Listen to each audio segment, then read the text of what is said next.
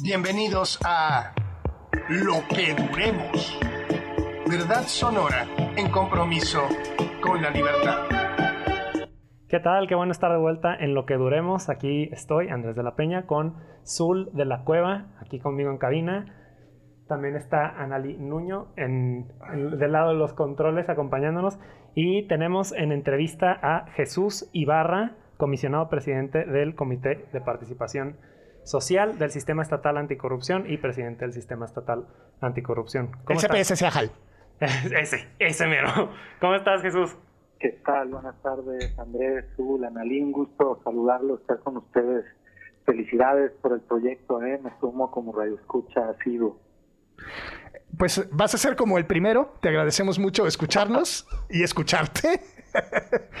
y pues, ¿por qué no hablamos un poquito de el destino del Bajío ahora que aprobaron las villas panamericanas. Vámonos a lo que se permite, se repite, ¿no?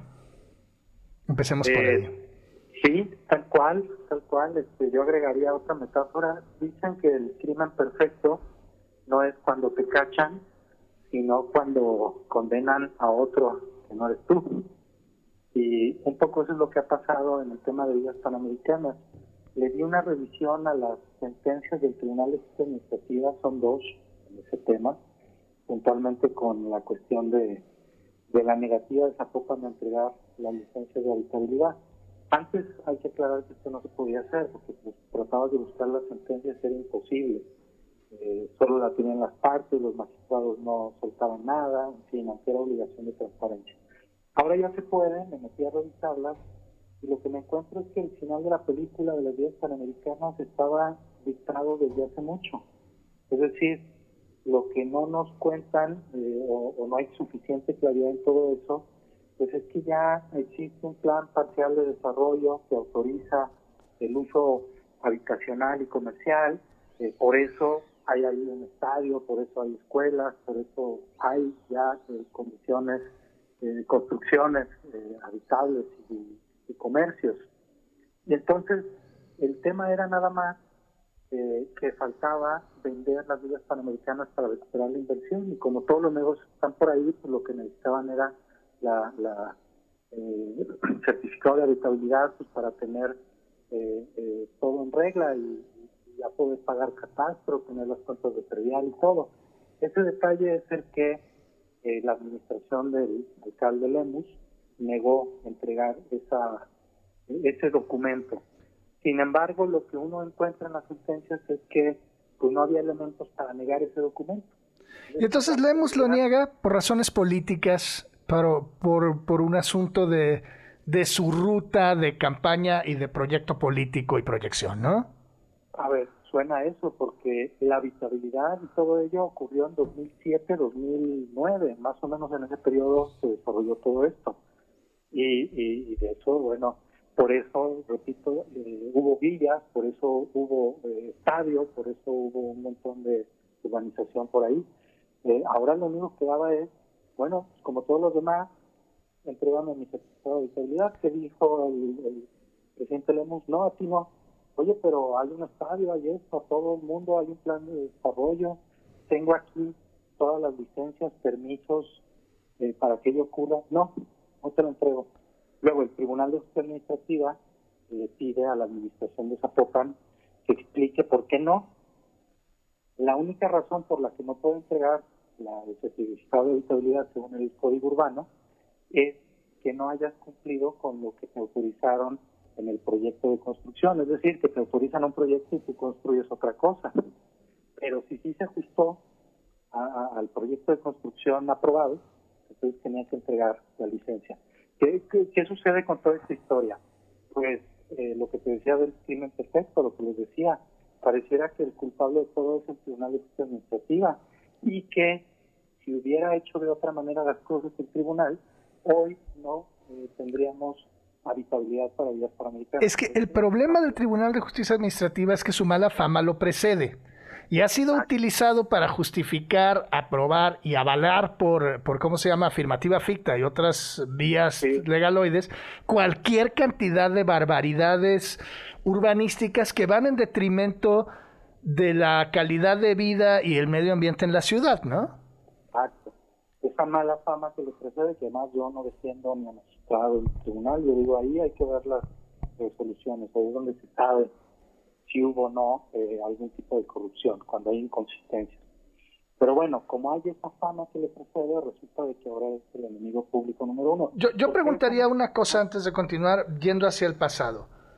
El dinero de las, de las villas panamericanas que se dio, ¿cómo se dice?, del gobierno del Estado, era, era un fondo de pensiones para vivienda popular.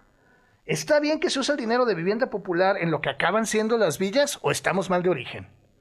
Bueno, pues eh, justo es otra de las temas que hay que revisar. El Consejo de Inversiones de Pensiones aprobó ese proyecto y lo que hay que revisar es cómo fundamentó ese gasto para las villas panamericanas. Lo peor, de nuevo, es un negocio que eh, no está retornando el recurso de la inversión que originalmente se planteó.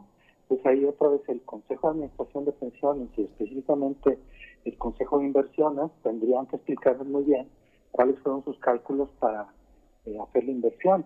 Eh, todos estos precedentes, eh, tú, Analí y Andrés, son bien preocupantes porque se abre una ruta de corrupción urbanística que es muy cómoda para la magia del ladrillo. Hay que echarle la culpa al tribunal. Es decir, cocinamos la corrupción por acá. No quiere decir que el tribunal no sea corrupto, seguramente que sí, pero lo que enfatizo es que esto es una trama, no es eh, que empiece y termine en el tribunal esta iniciativa la corrupción urbanística. Empieza desde antes. El tribunal ya llega a lo último y muy cocinado, digámoslo así. Y eso hay que estar muy atentos porque, eh, pues, yo he sostenido que la corrupción que viene en, en Jalisco es la corrupción urbanística. Están dadas todas las condiciones para la tormenta perfecta. Oye Jesús, y en ese aspecto, bueno, aquí voy a sacar algo de, de preguntar por dónde sí, porque para la investigación, por ejemplo, la de la ciudad inhabitable, pues lo que encontramos es, si le preguntas al Estado, ellos te dicen, es que el municipio, ¿no? Si le preguntas al, Tribunal de Justicia Administrativa, te va a decir, es que el plan parcial. Si le preguntas al municipio, te van a decir, bueno, es que el Tribunal de Justicia Administrativa. Si le preguntas, o sea, a quien sea que le preguntes, va a tener a quién pasarle la bolita. Y yo estoy de acuerdo en, lo del expediente de las villas panamericanas y del Bajío y un poco para que, para que también entiendan las y los radioescuchas, eh, las villas panamericanas no salieron de la noche a la mañana, se tuvo que otorgar una licencia que incluye muchísimos papeles donde el municipio en repetidas ocasiones dio permiso para que se hiciera eso y ya en el último momento le hemos dijo, ah, no, yo defiendo el bajío. Pero en este caso están peleado otro orden de derechos mucho más alto que los derechos de urbanización de una u otra compañía. Estamos hablando del sistema de amortiguación hídrico probablemente más importante que tiene el área metropolitana. Tú eres abogado, tú trabajas en el, en el, en el, en el CEAJAL. Eh, ¿Cuál es el contrapeso que se le puede dar? Está bien, no al tribunal, pero al municipio. O sea, si, si, si, si por ahí no va, por donde sí puede defender la ciudadanía ese espacio si al parecer todos los poderes del Estado están de acuerdo en que ahí se va a construir una villa preciosa y un montón de todo lo demás que quieran. Sí, porque si uno tiene derecho, los demás también. Exactamente. ¿Cuántos amparados hay ya por ahí? Como 50, me parece. Entonces, ¿cómo se pueden defender, Jesús? Bueno, es que esa es parte de, mi preocupación. Se necesita reformas de calado, porque tal como dices muy bien, Andrés, eh, hoy por hoy todo el mundo se echa la bolita y el colmo es que cada uno tiene una parte de responsabilidad y de, culpa en todos estos procesos que, hay. Eh, la, la solución radical es lo que han hecho otros países que se han vuelto eh, o que se han visto este, arrasados por la corrupción urbanística. Puntualmente me refiero, por ejemplo, a España, a la costa de Francia, incluso también toda la parte del Mediterráneo eh, que, luego va a empezar por aquí en la Costa Alegre, en el Pacífico, también a, acercarse a sus empresas y demás. Las soluciones radicales, ¿cuáles son? Uno, quitarle las competencias a los municipios para cambios de uso de suelo, así nada más porque la mayoría del cabildo lo decidió. O eh, poner un montón de, eh, de regulaciones y verificaciones para que se haga de forma... Pero ya hay regulaciones y verificaciones. Y si le quitamos la mano al municipio, el gobierno estatal lo hubiera aprobado porque había una ruta Eh, los dictámenes de impacto ambiental también son un asunto muy cuestionable, ¿no? Lo vemos en los negocios de la basura o en el basurero de Tala, que también se iba a hacer de facto y sin análisis de impacto ambiental. El problema es que tenemos autoridades que parecen estar coligadas con intereses de desarrollo urbano, a las que, pues, el que hace la ley hace la trampa, por decirlo de algún modo, ¿no? y entonces, pues la pregunta es, si no es corrupción el hecho de haber construido las villas en una zona de recarga, ¿y qué debió haber sucedido? Esta es una pregunta bastante complicada. ¿Qué debió haber sucedido? ¿Se debieron haber tumbado para sentar un precedente de que eso no se hace? ¿Y qué consecuencias va a haber ahora que legalmente se puede, aunque pues estamos condenando a la ciudad a la sequía? Claro, y por esa razón creo yo, no hay que pasar del municipio al gobierno del estado las autorizaciones de planes de desarrollo, no, pues eso sería lo mismo, ¿no? Nada más cambias la sede. Eh, no, no, no, tienes que poner eh, eh, otro otro esquema, otro modelo muy distinto para autorización de usos de suelo, que ese es, digamos, donde empieza todo esto, recalificación de los mismos, eh, participación también en, licitaciones y, demás, eh, eh, toda la revisión que puedan hacer los ciudadanos y sobre todo los que serán directamente implicados en ello para que puedan impugnar ante Procuraduría de Desarrollo Urbano. Es decir, todos los mecanismos para que hoy por hoy no esté todo esto debajo de la mesa, tienes que ponerlo por encima, tienes que quitarle las facultades profesionales a muchas autoridades y cada movimiento que se en ese sentido, todo el mundo puede, eh, digamos, verlo y sobre todo si eres implicado vecino o algo, impugnarlo. Hoy por hoy tienen que irse al amparo, tienen que contratar abogados. Bueno, realmente gran parte del tiempo que tardó la villa en ser aprobada y, el, y finalmente que le dio aire al Bajío fue gracias a a la defensa del territorio por intereses particulares o públicos que hicieron el muy desgastado Parlamento de Colonias y otras asociaciones, ¿no? Y pongo un caso de éxito distinto a ese porque no, no fue exitoso este que comentas, el del Cerro del Tajo. Ahí se movieron afortunadamente con tiempo y antes de que empezaran las urbanizaciones, porque ya estaba aprobado todo, eh, lograron que el gobernador Aristóteles sacara este decreto eh, eh, que protegía la zona. Cuando esto ocurrió ya con Alfaro en Villas Panamericanas, pues ya el uso de suelo estaba determinado para habitabilidad de comercio, ya había un estadio, ya había muchas cosas.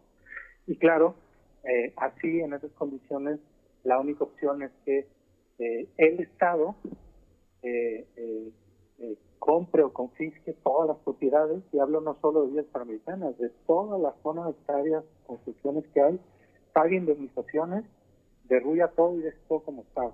Imagínense eso, es obviamente algo fuera de lugar, no, no es posible. Pues no sé, si se construye en la primavera y nos la acabamos, eso también es fuera de lugar y no es posible ni sustentable. Nos vamos a ir a corte. Si, regresamos en un momento con esta entrevista. No nos dejen. Estamos de regreso en lo que duremos. Eh, bueno tenerlos de vuelta con nuestro entrevistado, Jesús Ibarra, presidente del Sistema Estatal Anticorrupción, hablando de las villas panamericanas. Jesús, eh, volviendo directo de vuelta al tema. Sí, es que es que es un tema escabroso. Volvemos de vuelta. Volvemos. Este, te queremos preguntar, a ver, hay, hay, hablando de esto de los órdenes de derecho, sí, el municipio podía y lo hizo en las administraciones, incluso previas a, la de Lemus, eh, autorizar varias modificaciones a la, eh, a la, planificación urbana que al final sirvieron de sustento para las villas panamericanas. Pero habiendo, habiendo tantos instrumentos de orden nacional e internacional, incluso de derechos humanos que protegen eh, zonas ecológicas, incluso zonas como el Bajío, eh, ¿No consideras que, en, primer, en primera instancia ya era un acto de corrupción siquiera modificar el uso de suelos? A ver, yo creo que sí, pero va mucho más atrás de, lo que comentas, Andrés. Eh, digamos que el primer acto que, en mi opinión, fue totalmente fuera de lugar, que no se justificaba y que seguramente hubo eh, pues presiones políticas, temas de corrupción, no lo sé, es el haber cambiado el uso de suelo, el plan parcial de desarrollo en Zapopan, en Bajío eh, eh, Centro y Bajío Norte. Y con esos planes eh, fue con los que se autorizó eh, la, construcción de villas panamericanas. ¿Eso fue con Juan Sánchez Saldana? Eh, sí, y que son planes más o menos como de 2003 y que en 2007 con Sánchez Saldana y luego con Héctor Bielma eh, se eh, autorizó el uso habitacional y comercial de la zona. Entonces fue cuando ya empezó a plantearse, hay que decir, ciudad judicial también, estadio, este, eh, toda la zona que ahí está urbanizada viene de eso. Fíjense cuántos años hace, de cuántas administraciones. Y desde estas administraciones se da la habitabilidad, se dan los certificados, se abren las cuentas de predial, de catastro, de toda la zona bueno, no, de toda la zona, de la zona que se permite eh, urbanizar, que incluye eh, villas panamericanas. Como decía Azul hace un momento, el tema se politiza con villas panamericanas y eh, ahí ponemos en ese caso la, la, observación, pero tiene que ver con toda la, la zona del vacío. Sí, pero no hay instrumentos legales para combatir un asunto que es clara, pública y notoriamente que contraviene el interés público y el bien y el desarrollo sustentable del Estado. Ni parece que vaya a verlas a futuro. Es decir, más allá de las villas panamericanas, ¿cómo resguardamos lo que queda? Porque todo parece indicar que, como bien dijiste tú en el bloque anterior, ya existe el caminito para probar lo que sea. Y el tribunal perfectamente puede decir, ah, sí, se violan derechos humanos, pero ya es cosa juzgada, ¿no? Pero ñénguele. hechos consumados, ¿no? Recuerda que 84% de los casos inmobiliarios están en manos de los mismos dos magistrados, según nos está escribiendo aquí Anadi. Y benefician también a un número muy reducido de empresas inmobiliarias. Entonces, Ahí va la cuestión. Eh, ¿Cómo frenamos esto, sea o no corrupción, esto que daña el futuro y el interés de todos? Son, son dos preguntas. Eh, una es, eh, acercándose al tribunal, ¿uno logra eso? No. Es decir, imagínate que nosotros fuéramos constructores, no estaríamos seguramente aquí hablando y chambeándole. No, estaríamos haciendo cosas en el Bajío. sí. nosotros no le podemos decir al ayuntamiento, haz lo que quieras ayuntamiento, yo me voy con el Tribunal de Justicia Administrativa y con mi maletín de billetes obtengo lo que quiera. No, eh, no es así de sencillo. Al tribunal ya llega todo arreglado. Sí, hay que llegar primero con el maletín al ayuntamiento. Más bien, al, municipio que toque, porque eh, lo que el tribunal no puede hacer es cambiar los planes parciales de desarrollo eh, y dar autorizaciones de usos habitacionales. Eso lo hace el municipio. Y ahí es donde empieza la semilla de todo esto y después ya es incontrolable, la bolita se la pasa cada quien. Eh, que con tanto instrumento normativo que hay no se puede cambiar esto, pues ahí ha dado en el clavo, porque ahora resulta que los instrumentos normativos que tenemos, justo para todas esas cosas, no alcanzan. ¿Por qué? Y porque todo esto ya prescribió, las prescripciones por hechos de corrupción son de entre 3 a 6, algunos casos 8 años, máximo, para delitos graves de hechos de corrupción.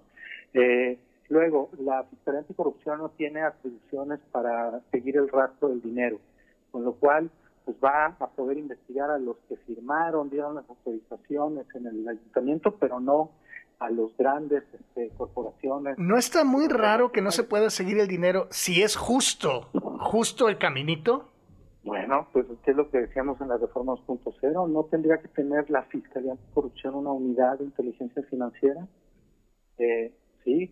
No tendrían además los tribunales, tanto, no solo de justicia administrativa, también los jueces penales ser, eh, pues, eh, si no especialistas, sí, eh, que trabajaran los temas de delitos por hechos de corrupción, no se tendría que dar mayores capacidades institucionales a, la Fiscalía, no solo más ministerios públicos, un equipo de investigadores en ingeniería financiera, auditores, son los que pueden vigilar los delitos por hecho de corrupción. Bueno, primero tendríamos que desinfiltrar la fiscalía.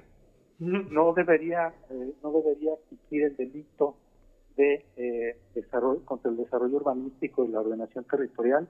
Eso, ese delito que se propuso con redacción y todo en Reforma 2.0, se excluyó de la reforma, porque se excluye de, de, nuestro marco jurídico el delito contra el desarrollo urbano y la ordenación territorial. Quiere decir que si nos cachan a nosotros como constructores haciendo eh, barbaridad y media con el medio ambiente, nos van a poner una multa, nunca vamos a llegar a la cárcel. ¿Y entorpecer la lucha contra la corrupción no es corrupción? Claro. Eh, bueno, es que ahí está la cuestión. Si eh, no se aprueban todas estas reformas, pues lo que hay es un compromiso muy, eh, muy sospechoso con el control de la corrupción. Otra cosa, si los regidores de un ayuntamiento, de un municipio, votan eh, eh, de forma indebida y cambian el uso de suelo, no es delito. Es una falta administrativa. ¿Y qué puede hacerse desde el Comité Estatal Anticorrupción y desde los instrumentos medianamente libres y ciudadanos, a menos que alcen mucho la voz, para caminar hacia la reducción y ya muy distante erradicación de la corrupción en el Estado? Es decir, hay hemos avanzado, pero, pero es súper complicado, ¿no? Hemos avanzado, obviamente la expectativa nunca, nunca llegó a la que teníamos al principio de esto, en 2017 eh, y tenemos dos, digamos, ejes en los que podemos contribuir en algo.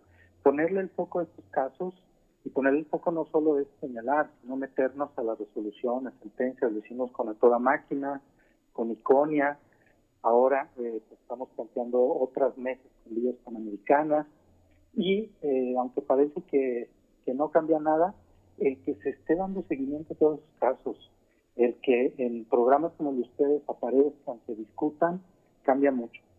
Y eh, segundo, no cejamos también el intento de, señalar las modificaciones urgentes que están atorando todo lo del sistema, las designaciones públicas, eh, el servicio profesional de carrera, y no solo le pedimos al legislador que lo haga, le enviamos eh, redacción de qué artículos habría que cambiar y qué modelo. De... Sí, porque pedirle al legislador que lo haga eso es mucho pedir.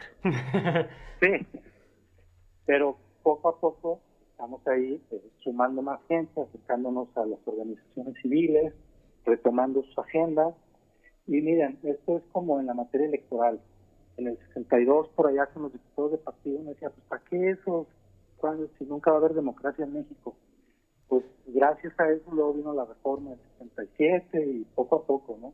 Entonces la, cuestión es meter el hombro fuerte, ir ganando esos espacios públicos y eh, pues ponerle como a los vampiros la, luz en la cara, ¿no? Jesús, y un poco porque nos estamos muy prontos a irnos a corte, en cuatro minutos, no, tres minutos. Em, a ver, también tenemos muchos, muchos contrapesos que ya se persiguieron con reformas como estas, como los órganos internos de control que tendrían que haber cachado estas cosas, o como la Prodeur que actualmente en Plaza, ahí en Narcos Zapopan, están solapando otro atropello tremendísimo. A pesar de tener todos esos contrapesos que se pelearon y que se lucharon desde reformas como estas que mencionas, se siguen cometiendo los mismos atropellos. Entonces, un poco para el caso del Bajío nada más, que es, una, es un enfoque aún pequeño, micro. ¿Qué le recomiendas a las radioescuchas que están preocupadas por ese caso específico que hagan prácticamente en lo inmediato? Porque al parecer tirarle más tomates al, al TAE no va a funcionar. Sí, no, no, además el TAE tenía muy poco margen, ¿no? Este, no, el, TAE es un distractor. Eh, a ver, mi recomendación es retomar eh, lo que han hecho algunas organizaciones civiles, presentar amparos, por ejemplo, del Parlamento de Colonias, eh, pero bueno, es la vía difícil, la vía que cuesta de buscar abogado y todo, pero hoy por hoy es la adecuada. La adecuada en términos de protección de derechos de, las personas que viven ahí. Otra, y, resultó exitosa, les decía, en el tema del, Cerro del Tajo, es eh, seguir impulsando el decreto que hoy está atorado, eh, que declara zona de reserva de recuperación todo el área que promovió el gobernador Alfaro se promovió, pero se detuvo por los amparos de muchas personas que ya tenían ahí su habitabilidad, su negocio, su casa, no lo sé. 85 amparos en total. Sí, y entonces está detenido ese decreto. Habría que buscar la manera que ese decreto avanzara, porque entonces sí, ya no podría el ayuntamiento seguir autorizando nada más, y desde luego el Tribunal Administrativo tampoco, etcétera. Eh, eh, hay que empezar pues, desde, el principio, desde cómo se evita que se siga expandiendo esto para el Bajío, y, claro, no se saben que hay otras zonas en riesgo. Eh, toda la costa alegre de Jalisco, toda la zona de Rivera de Chapala. Eh, cuando llegue el boom inmobiliario, la mafia del ladrillo, pues van a acabar con todo. Bueno, es más la mafia del cemento, la, la mafia del ladrillo está en Tlajomulco y otros lugares ahí. ¿no? Este, pero está, está bien el nombre. Muchísimas gracias, Jesús. Se nos acabó el tiempo de la entrevista. Te agradecemos un montón haber estado con nosotros. No, al contrario, yo encantado de hablar de estos temas y, y espero que me inviten más seguido, yo puesto. Y bueno, pues aquí vamos a seguir construyendo nuestro edificio de 12 mil pisos contra la corrupción, dando y dando lata mientras duremos. Estuvimos con ustedes, Andrés de la Peña, en Twitter, Andrés-DLAP. Analí Nuño, Analí Nuno, en Twitter, Zul de la Cueva, arroba Zulanito. Esto fue Lo que duremos. Esto fue Lo que Duremos.